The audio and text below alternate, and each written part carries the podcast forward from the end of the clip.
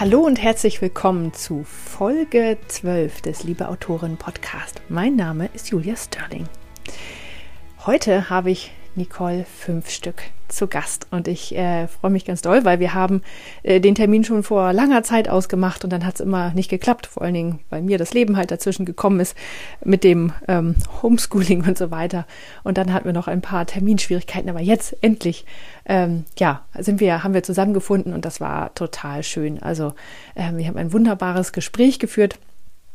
Und ähm, ja, ich finde Nicole einfach toll. Sie schreibt ähm, sehr schöne Bücher, auch Zeitreisen, aber äh, in die andere Richtung. Und ähm, also an die andere Richtung heißt. Also ich schreibe Reisen in die Vergangenheit, sie schreibt Reisen in die Zukunft, was ich auch sehr, sehr spannend finde.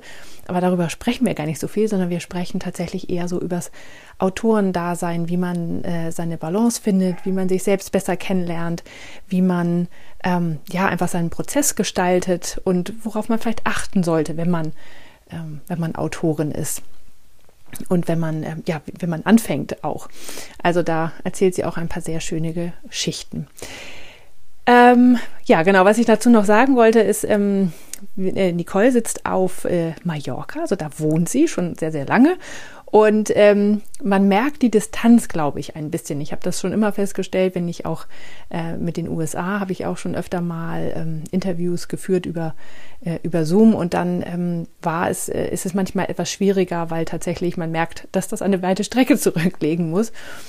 Und dann ähm, hat man, ja, also ist es einfach manchmal die, die, die Audioqualität nicht ganz so sauber, wie man das vielleicht hätte, wenn jemand hier näher dran sitzen würde. Ähm, und ähm, auch am Anfang, ähm, Nicole klopft ab und zu mal auf den Tisch. Das äh, lässt sie dann nach einer äh, Zeit. Aber nur, falls du dich wunderst, sozusagen, wo das, äh, das ist ein, ein, ein, wie soll ich sagen, ein, ein Poltern, ein kleines Poltern. Also das hört man am Anfang ein bisschen. Aber es ist überhaupt nicht schlimm, weil das Gespräch ist so wunderbar. Ähm, dass mir das gar nicht so richtig aufgefallen ist. Aber das wollte ich noch vorweg sagen, nur damit du dich nicht wunderst. Äh, ja, genau. Also, Nicole schreibt wunderbare Romane. Du kannst am Ende ähm, sagen wir nochmal, wo du sie findest. Und jetzt wünsche ich dir einfach ganz viel Spaß mit Nicole. Ich habe heute Nicole fünf Stück zu Gast und ich freue mich sehr, dass du da bist. Herzlich willkommen. Vielen Dank. Ich freue mich, dass ich da bin. Schön, dass es geklappt hat. Ja, wir, wir haben ein paar Anlaufschwierigkeiten äh, gehabt, weil ich einfach erstmal abgetaucht bin, äh, äh, weil durch Homeschooling mir alles Mögliche dazwischen gekommen ist. Ähm, aber und jetzt hatten wir noch ein paar Terminschwierigkeiten, aber jetzt haben wir es. Ähm, genau. genau. Ich sage gleich mal ganz kurz vorweg, bevor wir anfangen. Es könnte sein, dass deine zwei Katzen vielleicht im Hintergrund ab und zu mal irgendwie laut geben. Ähm, das nur als Vorwarnung. mein Hund ist nicht da, also dementsprechend, ähm, nur falls, falls, irgendwelche Geräusche kommen, lassen wir uns davon nicht stören, ähm, dass man das sozusagen vorweg weiß.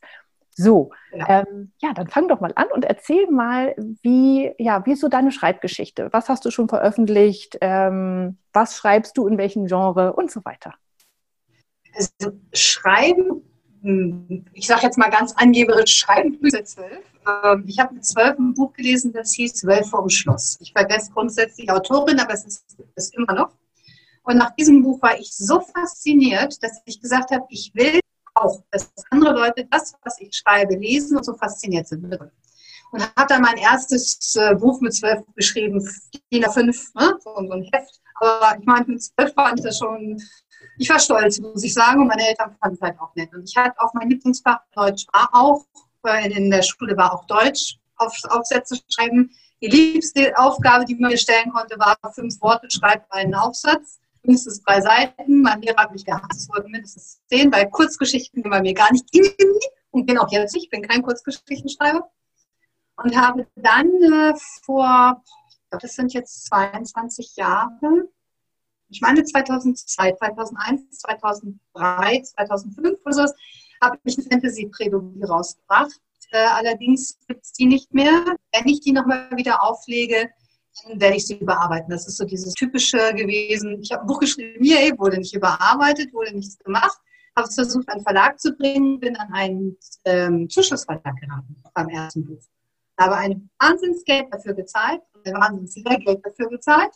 Aber man lernt ja fürs Leben und der zweite und dritte Teil kam bei zwei verschiedenen Books on Demand Anbietern raus. Ähm, einmal Books on Demand Norderstedt, falls ich Werbung machen darf, obwohl ich mit denen nichts mehr am Hut habe. Die Bücher gibt es nicht mehr.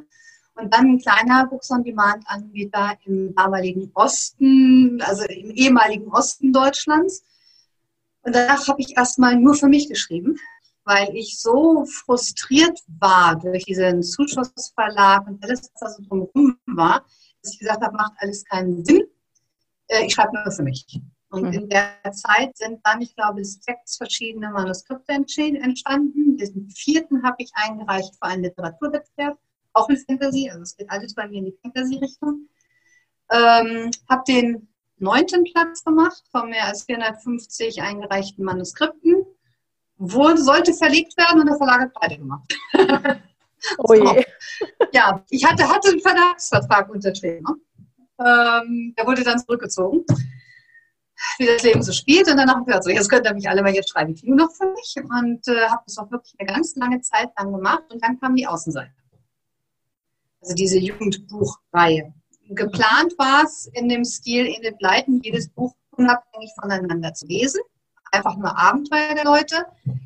Sie sind alle unabhängig voneinander zu lesen, aber im dritten Teil, im dritten Buch, äh, beginnt die Liebesgeschichte, die jetzt im, äh, im zweiten beginnt die Liebesgeschichte, jetzt im dritten ganz groß ist und im vierten dann beendet wird. Also obwohl man den dritten auch ohne den zweiten lesen kann, ohne Probleme. Es ist doch nicht ganz Glück, dass es einfach nur Abenteuer sind, sondern die haben Protagonisten haben alle ein Eigenleben.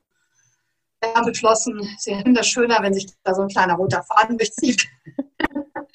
Und diese Bücher sind halt auch für jugendliche Leser oder sagen wir es, sind auch für jugendliche Leser geeignet. Sie sind hm, das erste kannst du als Einführungsbuch nehmen, nur für 13-Jährige. Das muss man auch nicht gelesen haben, um das zweite gelesen zu haben. Ähm, meine Testleser meinen, auch den dritten kann man lesen, ohne den zweiten gelesen zu haben, aber da sollte der Leser schon mindestens 15, 16 sein, weil das ist wirklich auch, es ist ein Kampf gegen Dämonen, gegen dunkle Wesen mit Liebe. Und auch das ist mit jedem Buch gruseliger und äh, stärker geworden, die dunkle Seite. Also mit einem 13-Jährigen würde ich jetzt den dritten, das dritte Buch nicht empfehlen. Mhm. Ja, da ich nicht nur äh, Jugendbücher schreiben wollte, sondern eigentlich immer in die Richtung Erwachsenenbücher gehen wollte, habe ich dann mir ein Pseudonym zugelegt, Jessie Coe. Mhm. Und da ist im November letzten Jahres mein erster Erwachsenenroman äh, erschienen, Highland Love, eine Liebe durch Raum und Zeit, spielt in Schottland und ist eine Zeitreise, allerdings nicht, wie jeder erwartet, in die Vergangenheit, sondern in die Zukunft. Ja, das in dem Buch gibt es halt, hm, bitte? Ja, nee, äh, erzähl weiter. In dem Buch gibt es halt explizit beschriebene Liebesszenen. Es ist aber kein Erotikroman, sondern es wird einfach nur nicht an der Schlafzimmertür halt gemacht. Und ja. um zu vermeiden, dass, äh, ich sage jetzt mal nochmal, Oma Else ihrer Enkelin den neuesten Nicole 5 Stück schenkt und die damit gleich unfreiwillig aufklärt, ist halt dieses äh, Pseudonym mit entstanden. Ja, das ist auch, glaube ich, tatsächlich sinnvoll, ähm, weil man will ja auch nicht die Leser gegen sich aufbringen. Ähm, aber auf der anderen Seite will man halt auch nicht, dass die, äh, ja, manchmal, finde ich, muss sowas auch drin sein, ja. Also, weil manche, manche Geschichten brauchen das einfach. Die brauchen diese Liebesszenen, ähm, um die Geschichte ja. weiterzuentwickeln und manchmal halt nicht, ja. Und dann ist es halt, äh, ja, es ist vielleicht besser, wenn man die Leser nicht gegen sich aufbringt. Ja, vor allen Dingen denke ich auch ganz einfach, ähm, es, es macht es einfacher für die Leser zu wissen, welches Buch, welche Art Buch sie in der Hand halten, wenn es getrennt ist. Also mhm. ich werde, wenn ich nochmal wieder Jugendbücher schreibe, was, also wie gesagt, mir fehlt noch ein, ein Roman der Außenseiterreihe, danach werde ich mit Sicherheit erstmal eine Pause mit Jugendbüchern machen und mich ganz auf die Erwachsenenbücher konzentriere, weil es mir momentan einfach viel mehr Spaß macht. Aber ich schließe nicht aus, dass ich irgendwann nochmal ein Jugend oder ein Young Adult oder wie immer man das heute nennen möchte, schreibe. Und dann würde ich wieder auf meinen echten Namen zurückgreifen. Mhm. Ähm, du hattest eben, als du von deiner Schreibgeschichte erzählt hast, äh, gesagt, dass du am Anfang äh, bei einem Zuschussverlag gelandet bist. Und ja. äh, da ich das tatsächlich noch nicht im Podcast hatte, möchte ich doch einmal ganz kurz äh, da nochmal drauf eingehen. Ähm, äh, ja, erzähl doch mal, was das ist und warum, das, äh, warum du da viel Lehrgeld bezahlt hast. Ähm, also ich denke oder ich hoffe doch, dass fast jeder Neuautor erstmal ein überschätztes, übersteigertes Selbstbewusstsein hat, hatte ich zumindest. Ich war der festen Meinung, ich habe einen Bestseller geschrieben. Und äh, heute würde ich, wie gesagt, die Bücher gibt es nicht mehr, die ersten, die ich geschrieben habe. Die habe ich vom Markt genommen, weil es eben keine Bestseller waren. ähm, aber damals war ich halt überzeugt davon, das wird der Hit und habe das Buch an verschiedene Verlage geschickt. Keine Ahnung von ähm, Exposé, von nichts, sondern den typischen Anschreibebrief, der jedem Lektor schon gesagt hat, um Gottes Willen, das ist ein erstes Buch, die hat keine Ahnung. Und habe halt als Antworten immer wieder zurückgekriegt, passt nicht ins Verlagsprogramm oder Verlagsprogramm ausgeschöpft oder solche Sachen. Ähm, das war, wie gesagt, vor 22 oder 23, länger, 24 Jahren. Und dann habe ich eine Antwort bekommen, ähm, klingt interessant, schicken Sie uns das mal bitte, das gesamte Manuskript. Habe ich natürlich wahnsinnig gefreut, habe dieses getan und habe als Antwort bekommen, wir würden es auf jeden Fall aufnehmen wollen, aber unser äh, Verlagsbudget ist ausgeschöpft, wir müssten Sie also um einen Zuschuss bitten. Mhm. So habe ich mir gedacht, naja, die anderen haben auch alle gesagt, sie haben keine Knete, der will wenigstens, hörst du dir mal an. Also das, ich mache es kurz, das ganze Ding hat mich, wenn ich mich richtig erinnere, 7.500 Euro gekostet. Hätte ich noch ein Auto verkaufen können, was ich damals nicht hatte. Ähm, ich hatte das große Glück, dass ich einen guten Freund hatte, der es mir geliehen hat, sodass ich mir keinen Kredit aufnehmen musste und es wirklich nach Können zurückzahlen konnte. Aber es war ein ganz teurer Spaß. Ganz besonders für mich blöd, weil ich saß auf dieser Insel, ich lebe auf Mallorca, hatte noch kein Internet, hatte keinen Kontakt zu anderen Schreibern äh, und hätte also auch gar keine Chance herauszufinden, was ein Zuschussverlag ist. Ein Zuschussverlag bedeutet nichts anderes, als dass der Verlag Geld dafür nimmt, dass man als Autor sein Buch abgeben darf. Dann muss man auch noch für die Belegexemplare zahlen. Ähm, ich habe also, ich war super aktiv zu der Zeit. Ich habe es tatsächlich geschafft. Die hatten eine Auflage von 500 Büchern. Ich habe es tatsächlich geschafft, ich, nicht der Verlag, 450 Bücher davon zu verkaufen. Oh, immerhin. Ähm, ja, aber damit hatte ich dann, glaube ich, insgesamt 500 Euro verdient und mhm. äh, hatte noch 7000 Euro Schulden. Ja. Also es ist schon, also ich kann nur jedem raten, Finger weg. Wenn ein Verlag Geld will, ist es kein Verlag. Egal, ob er das als Belegexemplare macht, also aber sagt, ich nehme das Buch, aber du musst hunderte deiner Bücher kaufen, deiner Bücher kaufen, das kostet dann 500 Euro, auch das ist kein Verlag. Es ist ein Zuschuss, äh, Druckkostenzuschussverlag, wie man das so schön heißt. Also Finger davon weg, weil ähm, es ist, man hat jahrelang in dieses Buch investiert an Zeit, an Arbeit, an seinem Wissen, an seiner Kreativität und dafür sollte man Geld kriegen und nicht noch Geld zahlen. Kurz danach hatte ich dann einen Computer, kurz danach habe ich mich im Internet schlau gemacht. Ähm, da wusste ich es besser, da war es dann aber zu spät. Ja, aber ich glaube tatsächlich, der Punkt, den du gesagt hast, ähm, dass du hoffst, dass die ähm, Neuautoren ein ähm, Selbstbewusstsein haben und sagen halt, oh, ich habe ich hab einen Bestseller geschrieben. Das ist tatsächlich ja wichtig und gut, weil sonst zieht man es ja gar nicht durch. Aber das ist dann genau das, was einem zum Verhängnis wird, weil man halt ähm, nur sieht, oh, es interessiert sich jemand für mein Buch und glaubt, dass das Potenzial hat. Und dann wird man leichter, wirklich leider ähm, sehr schnell leichte Beute halt für solche ähm, ja, die wollen ja einfach nur Geld, die das Geld aus der Tasche ziehen. Ja. Ja, weil Marketing und so weiter, das machen die ja auch nicht wirklich, sondern das ist wirklich nur. Nein, musste ich machen. Und vor allen Dingen das Buch, das ist das Traurigste an den Sachen ist, dass ich weiß nicht, wie es jetzt ist, aber zu der Zeit war es wirklich so ein Buch, was als Self-Publisher und als oder beim Zuschussverlag ähm, publiziert worden war, also auch bei Books on Demand, galt als nicht geschrieben in der Buchbranche. Man konnte also an keinen ähm, Ausschreibungen, Literaturwettbewerben irgendwo teilnehmen, weil diese Bücher gelten als nicht geschrieben. Ich hatte dann das Glück, dass ich mit einer Kurzgeschichte an, einem, äh, an einer Anthologie, an einem Wettbewerb teilgenommen habe und da auch einen zweiten Platz gemacht habe und aufgenommen worden bin. Und deswegen konnte ich später dann mit meinen Sachen ähm, an Wettbewerben teilnehmen, weil ich offiziell vorweisen konnte, ich habe in einem normalen, normalen, Anführungsstrich, Verlag etwas veröffentlicht und bin genommen worden. Und das finde ich zum Beispiel auch ein Ding, was ich auch immer, ich weiß, wie gesagt, ich weiß nicht, ob Self-Publisher Self-Publisher das immer noch so ist, aber ich finde es ein Ding, dass das Talent nicht zählt, sondern die Veröffentlichung. Dass es Wettbewerbe gibt, die eine Veröffentlichung in einem Publikumsverlag, in einem echten Anführungsstrichen Verlag haben wollen, damit man sich überhaupt an einem Wettbewerb beteiligen kann. Das finde ich eine absolute Frechheit. Immer noch. Hm. Ja, also keine Ahnung, ich habe noch nie an einem Wettbewerb teilgenommen. Ähm, oder? Doch einmal. aber daraus ist nichts geworden. ähm, aber äh, ja, aber ich glaube, das Image ist tatsächlich sehr viel besser geworden. Ähm, vor allem, was ich halt auch feststelle, also ich habe mich ja ganz bewusst gegen ähm, einen Verlag entschieden, also mit einem Verlag äh, das zu machen, weil ich einfach zu viel schreibe auch. Ähm, und mhm. wenn ich jetzt nur ein oder zwei Bücher pro Jahr rausbringen kann mit dem Verlag, dann ist mir das nicht genug, weil ich schreibe viel schneller. Und ähm, dann habe ich halt auch noch alles unter Kontrolle und ich verdiene halt auch mehr Geld. Also ich habe schon einige Autoren interviewt, auch ähm, in meinem anderen Leben sozusagen, die, ähm, die mir dann auch gesagt haben, wie viel sie an Tantiemen bekommen bei großen Verlagen.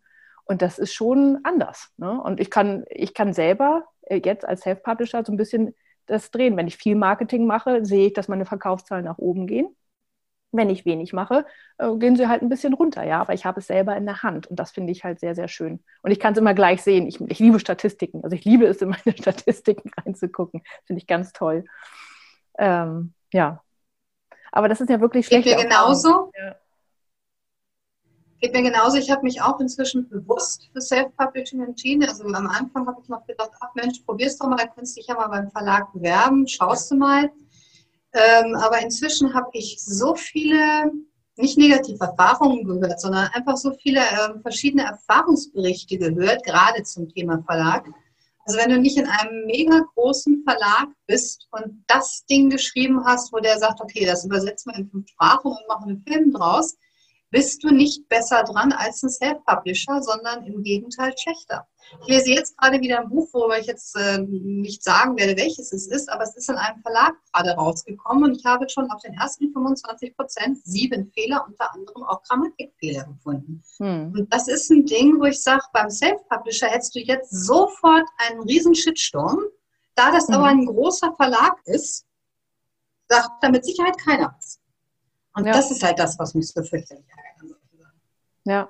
Aber es zeigt auch, ähm, es bringt eigentlich nur im Kostenfaktor was, weil der Verlag, ob es gut oder schlecht ist, das Lektorat übernimmt, das Korrektorat, in diesem Fall schlecht. Ähm, das musst du halt als Self-Publisher selbst zahlen, aber ansonsten finde ich, bringt der Verlag nur wirklich an was, wenn du den Hammer gelandet hast und möchtest, dass es in verschiedene Sprachen übersetzt wird und ne, solche Sachen. Ja, genau. Und das ist, äh, und, aber man ist ja immer der Meinung, man hat so einen Bestseller geschrieben. und dann ist es halt ähm, oft nicht so, aber es ist ja auch okay, weil selbst die Romane, die keine Bestseller sind, verdienen ja trotzdem Geld. Ja.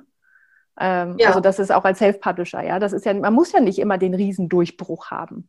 Ähm, ich finde das auch ganz okay, so in der Mitte mitzuschwimmen, äh, weil es bringt trotzdem genug ein, tatsächlich auch bei mir, ja. Ja, ich denke auch, weil ich schreibe ich, so wie du auch, wenn ich Zeit habe, sehr viel. Also ich habe jetzt dadurch, dass ich letztes Jahr ja die äh, ganze Corona-Situation kaum gearbeitet habe, ähm, habe ich insgesamt fünf Bücher geschrieben. Also das fünfte schreibe ich jetzt gerade, beende ich jetzt gerade. Aber war schon, schon äh, interessant. Also wie gesagt, wenn ich Zeit hätte, deswegen würde ich das so gerne vom Schreiben nehmen, weil wenn ich Zeit hätte, die ich jetzt momentan habe, glaube ich, würde ich pro Jahr drei Bücher rausbringen.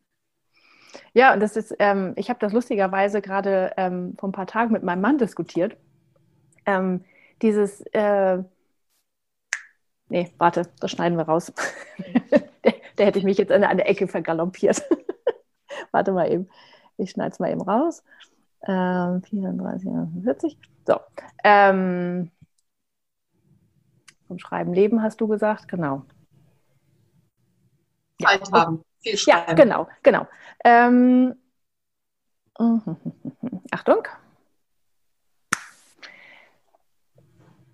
Ähm, ja, das heißt also tatsächlich auch, du, äh, du machst es ja noch nicht als, als Hauptberuf, ne? sondern du machst ja hauptberuflich noch was Nein. anderes und schreibst nebenher.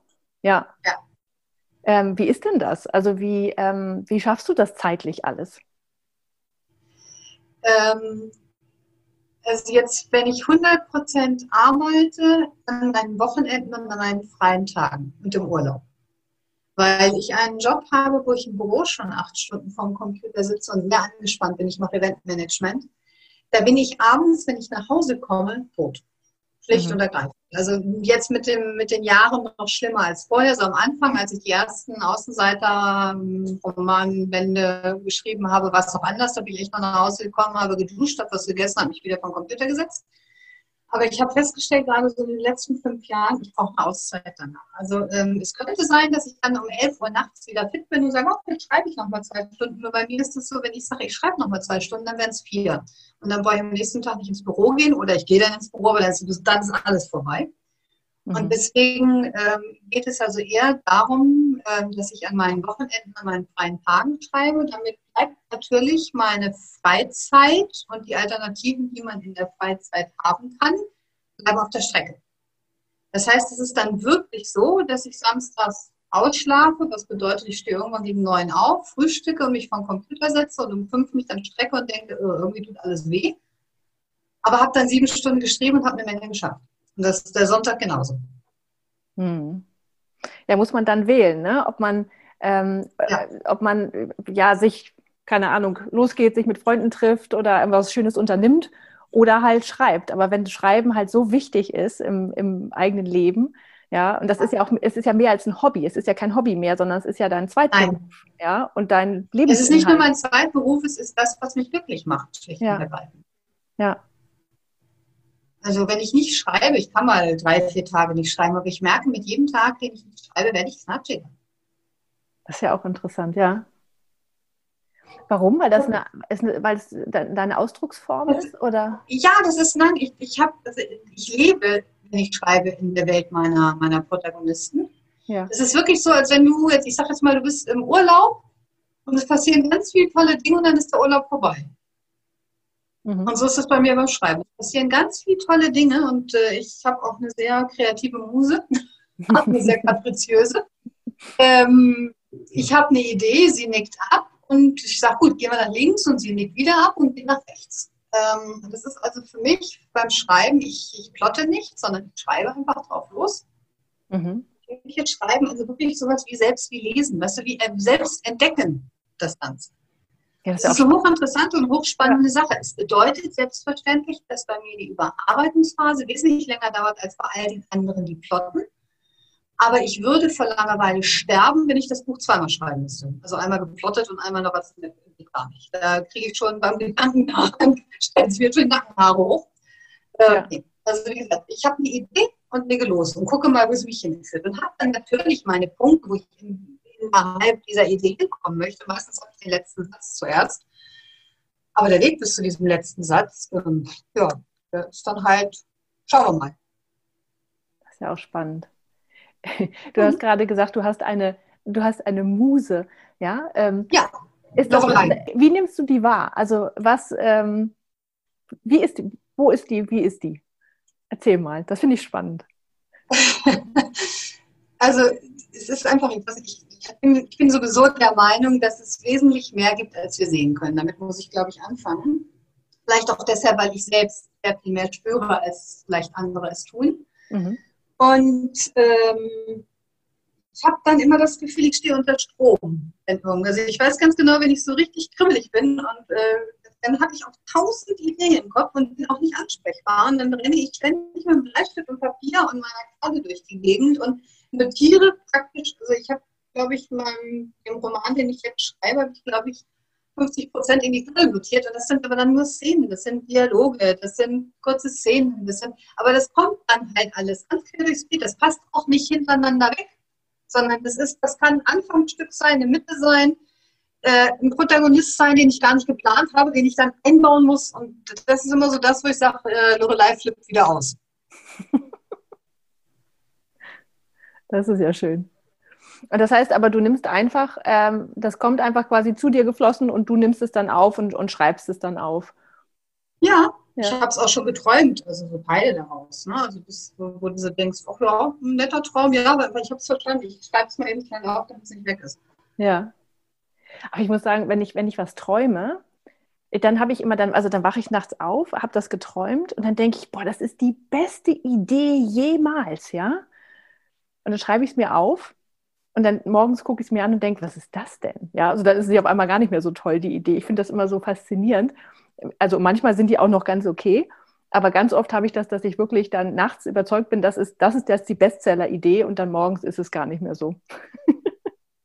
Also bei mir ist es so, ich muss dann in dem Moment, wo ich diese Idee habe, alles stehen und liegen lassen und es so aufschreiben, wie es durch meinen Kopf geht. Also ich, du musst dir das wirklich vorstellen, ich habe im Kopf dann zwei Leute stehen, die miteinander sprechen. Die reden mhm. miteinander.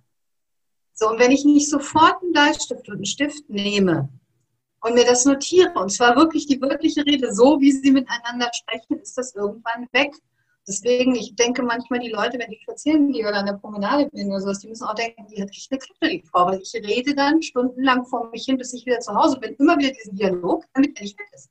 Weil ich natürlich nicht immer, wenn ich spazieren gehe, eine Kladde und ein Schiff dabei habe oder einen Strand gehe, um zu schwimmen. Also murmel ich dann so vor mich hin.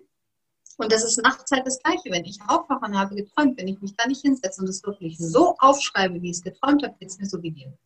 Dann wache ich am nächsten Morgen auf, weiß noch, was ich geträumt habe, habe vielleicht drei Worte notiert und denke so, was für ein Scheiß. Auf der anderen Seite ähm, denke ich mir dann auch, Lorelei, maul dich aus, gib mir das nochmal, ich muss ja auch noch schlafen. Ich kann ja nicht jede Nacht, das passiert mir nämlich auch. Wenn ich ganz doll in meinem Buch bin, ich mache das Licht aus, mache es zehn Minuten später wieder an, schreibe meinen ganzen Kram, der mir gerade eingefallen ist, mache es aus, mache eine halbe Stunde später wieder an. Und das kann ich echt stundenlang hinziehen. Mhm. So, kannst du aber mal eine Nacht machen, das kannst du nicht jede Nacht machen. Nee, das stimmt. Ja, und deswegen, ich, deswegen sage ich, wenn ich sage, Lobe bleibt wieder aus und irgendwann habe ich dann halt beschlossen, auf die ein, zwei Mal, dann ist halt Schicht, dann muss ich mir das am nächsten Morgen nochmal geben oder ich muss was anderes schreiben. Also ich muss einfach zwischendurch mal schreiben. Aber das ist das, was ich sage, es ist wie Urlaub, du bist mittendrin und plötzlich ist es vorbei. Mhm. Das stimmt. Du kannst ja übrigens, ähm, du hast doch bestimmt immer ein Handy dabei, oder? Ja, aber ich bin kein Mensch, der sprechen kann. Echt nicht? Ich kann aber nicht wenn auf dem Handy sprechen. Aber wenn, wenn du es, wenn es dir, ähm, wenn du es dir eh vor, vormurmelst, sozusagen. Kriege ich es nicht aufs Handy, ich habe es probiert. Ich muss es aufschreiben. Das klingt total komisch in meinen Ohren, wenn ich das auf dem Handy spreche. Ich habe mal äh, das Ende vom dritten Außenseiterbuch. Das habe ich mir, weil ich mitten in der Autofahrt war. Ich bin auf der Autobahn rechts angefahren, Standstreifen und habe das ganz schnell in mein Handy gesprochen. Aber es hat mich vier Anläufe gekostet, bis ich das sprechen konnte. Aha. Es fließt von meinem Kopf in den Stift ohne Probleme, von meinem Kopf in den Mund, um es irgendwo auszusprechen. Vielleicht ist es Übung, keine Ahnung. Wenn ich jetzt äh, nicht mehr schreiben könnte, weil mit den Händen was passiert, würde es vielleicht nicht anders gehen. Aber trotzdem ist es fällt mir extrem schwer. Deswegen habe ich überall Papiere dabei. Ja, kann ich verstehen. Also ich habe mal, ja mal ein Buch diktiert, also anderthalb Bücher. Ähm, mhm. Und es ist anders. Ähm, also der Text ist anders dann nachher. Äh, und man muss mhm. sich wirklich umstellen und umge umgewöhnen. Nicht nur, weil man Satzzeichen mitdiktiert, ähm, was extrem anstrengend ist, aber die, die Sätze fließen anders und du kannst halt nicht mal eben zurücklesen und sehen, was du schon gerade geschrieben hast und dann wieder ansetzen und so, sondern du musst halt immer, das ist also ganz hohe Konzentration und das fand ich sehr, sehr anstrengend. Also ich weiß nicht, wie mhm. Menschen das beim Autofahren machen, zum Beispiel diktieren. Ja. Ja, nee. Ja gut, aber da muss tatsächlich, muss man, also ich finde, da muss immer jeder seinen eigenen Weg finden. Ja, ähm, also was diesen ganzen Schreibprozess angeht, ich glaube, das dauert auch Jahre, bis man genau das gefunden hat, wie es für einen selber gut funktioniert. Und das ja. finde ich so faszinierend, dass es bei jedem anders ist.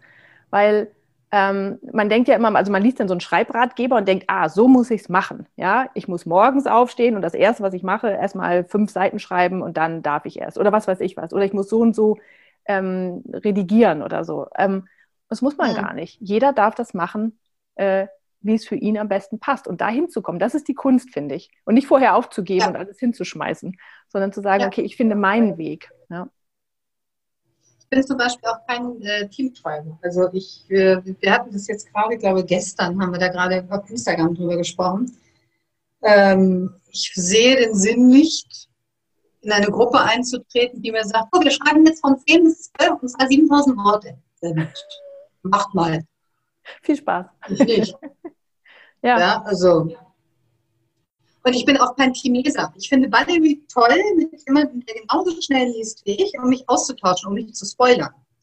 Aber ich bin niemand, der sagt, ich lese jetzt von Kapitel 1 bis Kapitel 3 und dann warte ich. Nee, ich lese, lese ich.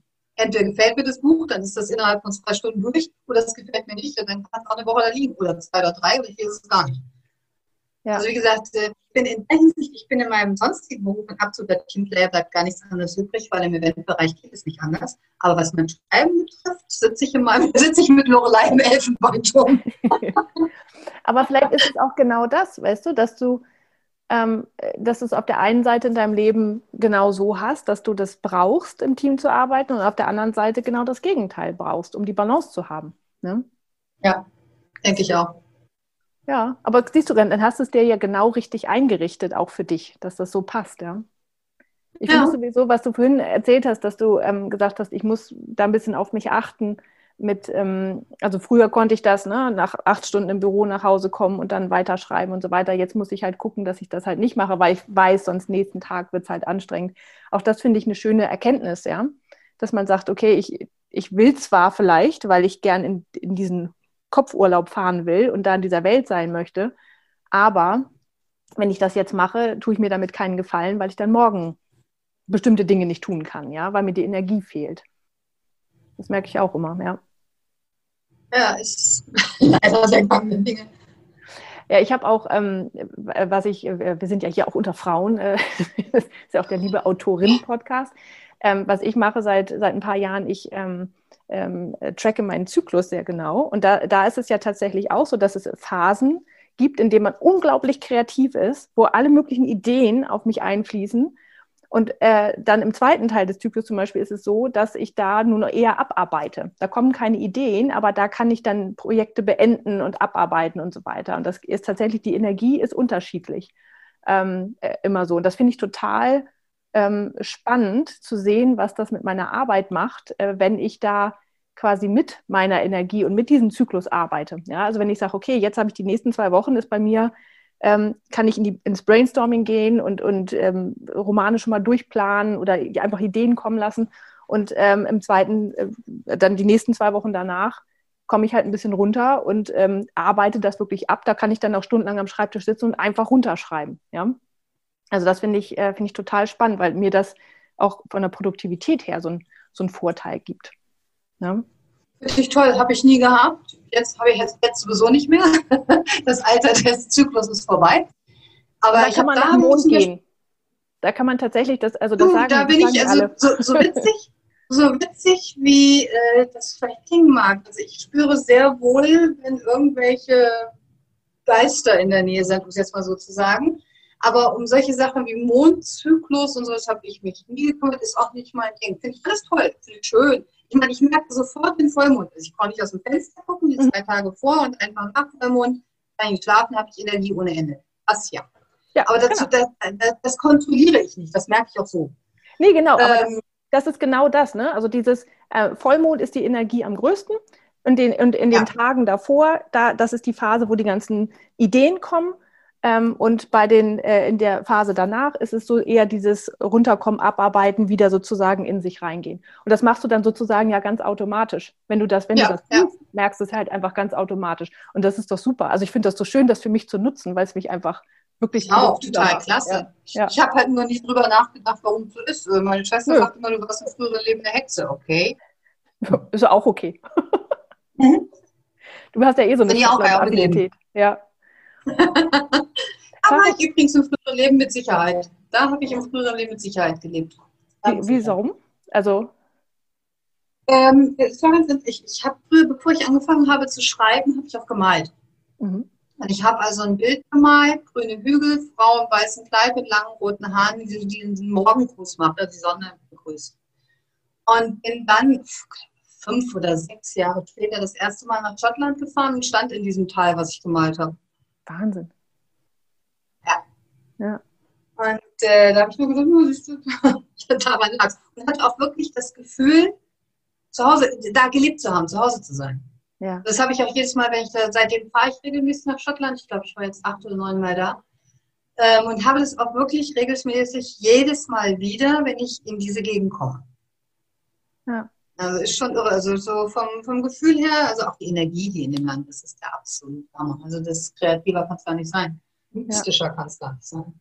Ja. Also von daher, also da bin ich mir ganz sicher, dass Schottland in einem Parallelleben, weil Zeit läuft ja parallel, ne? die läuft ja nicht linear, sondern läuft ja rund. Irgendwo lebe ich gerade in Schottland in einem anderen Leben. Ach, das ist doch auch ein schöner Gedanke, oder? Mhm. Ähm, Und auch mein äh, Ziel für die Zukunft irgendwann mal, mindestens so jährlich für zwei, drei Monate nach Schottland zu gehen zum Treiben. Mhm. Das klingt auch hervorragend. Obwohl du lebst ja schon äh, auf Mallorca, wo viele Leute also sagen, ach, da würde ich, das würde ich auch machen, ja. Also äh, du lebst ja quasi schon ein Traum von vielen anderen Menschen. Ja, aber du weißt das selber, wenn du 25 Jahre lang einen Traum lebst, wird der Traum hm, Normalität. Alltag. Ja. Und äh, je länger ich hier lebe, umso weniger gefällt mir dieser Traum, umso weniger komme ich mit der Hitze klar, muss ich also auch ganz klar sagen. So, ich erinnere mich an die ersten Zeiten, als ich hier war, da hatte ich um 1 Uhr Mittagspause und war um vier wieder angefangen und lag um halb zwei am Strand. Ähm, da habe ich schon mal einen Gedanken momentan. Aber das ist halt äh, wieder so vieles im Leben. Und Mallorca ist auch eine ganz andere Energie. Mallorca hat so viele Menschen und so viel Tourismus hier zu entfliehen, irgendwo hinzugehen, wo wirklich nur Energie ist, ähm, schon allein Grün zu finden, geht nur im Frühjahr. Ja. Ja, und ähm, das ist halt gerade das, was mich an Schottland fasziniert ist. Ich bin so ein Single-Track-Fahrer. Ich setze mich ins Auto und bin, bin da mal weg und bin auf irgendwelchen Straßen, wo ich den ganzen Tag über vielleicht einen oder zwei weitere Autos treffe. Und das ist das, was mir richtig daran gefällt würde auch wenn immer irgendwo in die Highlands gehen, wo ich vielleicht in einer Viertelstunde, 20 Minuten den nächsten Supermarkt habe, aber ansonsten wirklich Ruhe. Mhm. Ja, das ist schön da oben. das stimmt. Ähm, so, ich würde jetzt auch langsam tatsächlich so ein bisschen zum Ende kommen, ähm, obwohl ich wirklich noch stundenlang mit dir weiterquatschen könnte, auch vor allem über Schottland. Also ähm, meine Bücher spielen ja auch zum Teil da und das ja. ist einfach, ich habe genau dieses Gefühl, ja. Ähm, ich bin ja auch noch eine natürliche Rothaarige, also ich fühle mich da immer noch besonders wohl, weil da so viele andere Rothaarige sind. Das ist so schön. ähm, ähm, Nochmal. Karottenrot. Ja, ähm, das ist, ähm, also sie sind so ein bisschen, bisschen nachgedunkelt im Laufe der Zeit, aber tatsächlich bin ich noch eine von den echten. Ähm, wenn, ähm, nochmal eine Frage zum Schluss. Mhm. Wenn du jemanden, der ähm, auch anfangen will zu schreiben ähm, oder sagen wir mal veröffentlichen möchte, also eher so, Schreiben tun ja schon viele, aber wenn jemand veröffentlichen möchte, weil du machst das jetzt ja auch schon wirklich viele Jahre und hast ja auch viele verschiedene mhm. Erfahrungen gemacht und dich bewusst für Dinge entschieden oder auch dich auch bewusst gegen Dinge entschieden. Ähm, was würdest du äh, der Person denn raten? Wenn du das Wort Ende unter deinem Manuskript setzt, beginnt das Ganze erst. Das stimmt. Das ist schön. Ja. Das ist das Wichtigste überhaupt, weil ich, äh, das, ich mache oft ab und zu Testlesen, weil ich nicht so viel Zeit habe, aber ich hatte schon halt Manuskripte, wo ich gedacht habe, äh, ja, was möchtest du mir damit jetzt sagen? Wirklich, wo die Sätze der erste zum letzten nicht gehörte und du überhaupt nicht mehr wusstest, wo was. Aber die Person halt der Meinung war, sie ist fertig. Ja. So. Und also ich habe für mich festgestellt, man schreibt erstmal runter, was im Kopf ist. Also ich zumindest. Mhm. So. Dann fülle ich das Skelett mit Fleisch. Sprich, es reicht ja nicht zu schreiben, ähm, Sie setzte den Baum in Brand und äh, äh, sorgte dafür, dass ihre Feinde bla bla, sondern es, es, geht ja darum, warum setzt sie sie, was sagt sie dabei, was fühlt sie dabei, hat sie Angst dabei, was ist mit dem, also dieser ganze Kram, der eigentlich so ein Buch ausmacht, der kommt erst im zweiten Schritt. Mhm. Und dann lasse ich das Buch mindestens einen Monat liegen und fange dann erst an zu überarbeiten. Und ganz zum Schluss, also bei Highland Love waren es neun Überarbeitungen, ganz zum Schluss lese ich es mir selbst laut vor, weil dann hörst du nämlich, wie beknackt es klingt, liest du nicht mehr. Und da ja. siehst du auch die Fehler, die du dann beim, beim Lesen überliest, weil du halt so in deinem eigenen Roman bist, man wird ja komplett betriebsblind. Dann siehst du erst die Fehler, wo du denkst, ach, guck mal, da steht zweimal R oder ach du meine Güte, die Verbform ist ja vollkommen falsch. Ja, die sieht man, die hört, die hört man dann, wenn man es laut liest. Und dann kann man es in Lektor geben, wird günstiger. Aber wenn man es in Lektor wie vorher gibt, hat er so viel zu tun, dass es nur Renterpreis wird. Ja, das ist schön. Und dann fängt das Marketing an. Ja. Aber das macht auch Spaß. Also mir macht es mittlerweile echt Spaß. Ja. Also ich schön. bin jetzt, ich habe meine ersten Bücher rausgebracht, ohne Ahnung von Marketing, von Instagram oder Facebook zu haben. und habe in den letzten vier Jahren extremst viel gelernt, bin aber immer noch recht weit entfernt von dem, was ich eigentlich lernen will, obwohl ich gerade einen Kurs mache. Ich mache gerade einen Online-Marketing-Kurs, einen zertifizierten.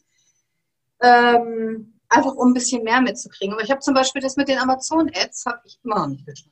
Ich will jetzt mal eine Insta-Gruppe aufmachen. um einfach um gegenseitig, ja, einfach um gegenseitig Tipps zu geben, weil ja. äh, ich weiß, man muss Passworte aussuchen, aber das ist auch alles, was ich damit weiß. Also äh, und das ist jetzt so ein Ding, wo ich denke, bei gewissen Büchern würde ich das schon ganz gerne in Anspruch nehmen. Ich mache momentan meine Marketing- äh, Social Medias und halt diese ganzen Newsletters, Buchdeals, ähm, Kind of Book, solche Sachen. Mhm.